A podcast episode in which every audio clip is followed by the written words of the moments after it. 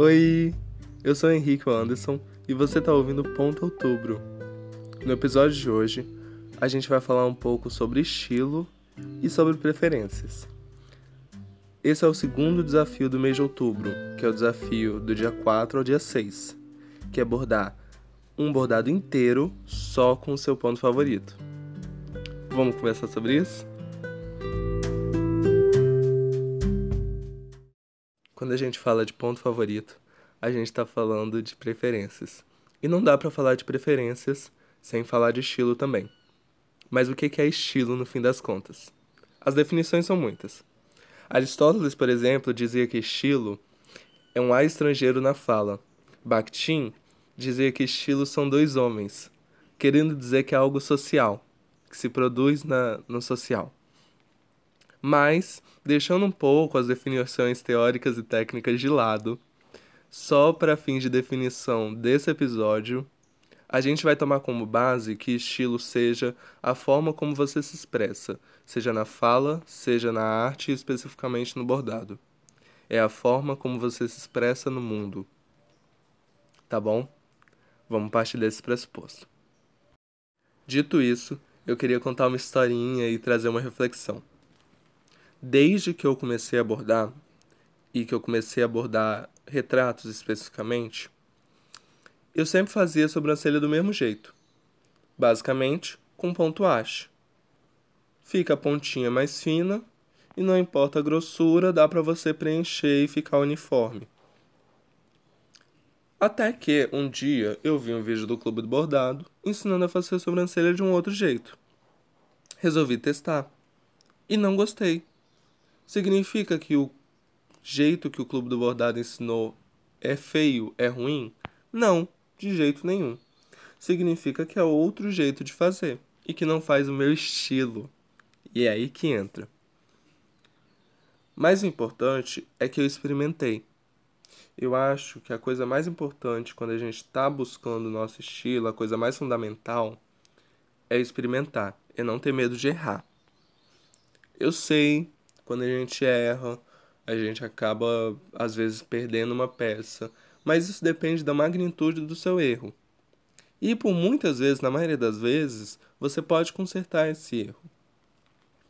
Bordado às vezes dá para desfazer. Então, eu acho que o principal é isso: não ter medo de errar. Na hora de buscar o seu estilo, cai na experimentação que eu acho que é a coisa mais linda do bordado junto com o avesso, é a experimentação. Mas isso é tema para outro episódio. O importante é, se você vê um jeito novo de fazer, não recuse porque você já tem um jeito de fazer. E isso serve para muitas coisas, não só para o bordado. Mas se você vê esse jeito novo, experimenta. Pode ser que você goste, pode ser que você não goste, ou pode ser que você, a partir desse novo jeito de fazer, pegue alguns elementos e acople e transforme o seu jeito de fazer. E assim você cria um novo jeito de fazer que vai ser melhor para você. O importante é isso.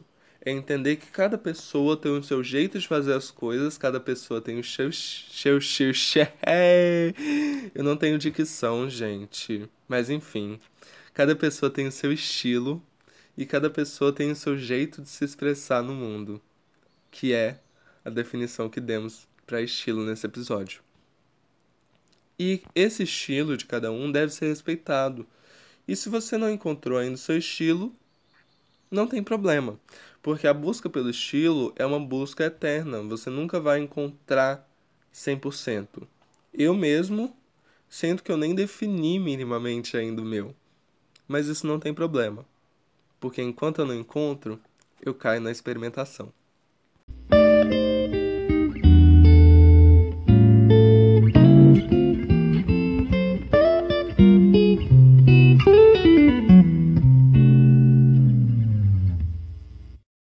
Deixando de lado as um milhão de vezes que eu disse o importante é nesse episódio, Inclusive, isso daria um ótimo drink game, mas não é sobre isso que a gente está falando. Eu queria sugerir uma artista que provavelmente se você mora, se você mora, se você tá no mundo do bordado, você com certeza deve conhecer ela, mas caso você não conheça, eu vou deixar o link dela aqui no do perfil, né, aqui na descrição. E é @hipnote. Ela faz bordados incríveis, realistas, usando apenas nó francês. É o único ponto que ela usa, nó francês. Ela, tipo assim, se você pensa, ah, não dá para fazer um bordado inteiro usando só um ponto. Dá. Ela prova que dá. E outra prova de que dá é o próprio ponto cruz. Ponto cruz é um são bordados inteiros usando apenas um ponto. Dito isso, você pode já começar a pensar no que, que você vai fazer para o desafio desses dias. Pode usar qualquer ponto. Ah, Henrique, como é que eu vou fazer um bordado inteiro usando ponto margarida? Dá um jeito, eu sei que dá, eu sei que dá. Dá para fazer muita coisa. Você pode fazer uma letra vazia e aí ao redor da letra contornando pontos margaridas, tudo preenchido. Ou você pode fazer simplesmente um bordado abstrato só com pontinhos margaridas. Você também não é obrigado a fazer algo concreto. Até porque o importante é participar do desafio e conhecer mais gente que borda e compartilhar experiências. Eu espero que tenham gostado desse episódio e sigam o podcast aqui no Spotify, se você está ouvindo no Spotify. Se você está ouvindo no Apple Podcasts, no iTunes, né? Avalia com cinco estrelas, por favor, porque isso ajuda muito no engajamento. E compartilha com os amigos, para todo mundo poder participar também. Obrigado e até a próxima.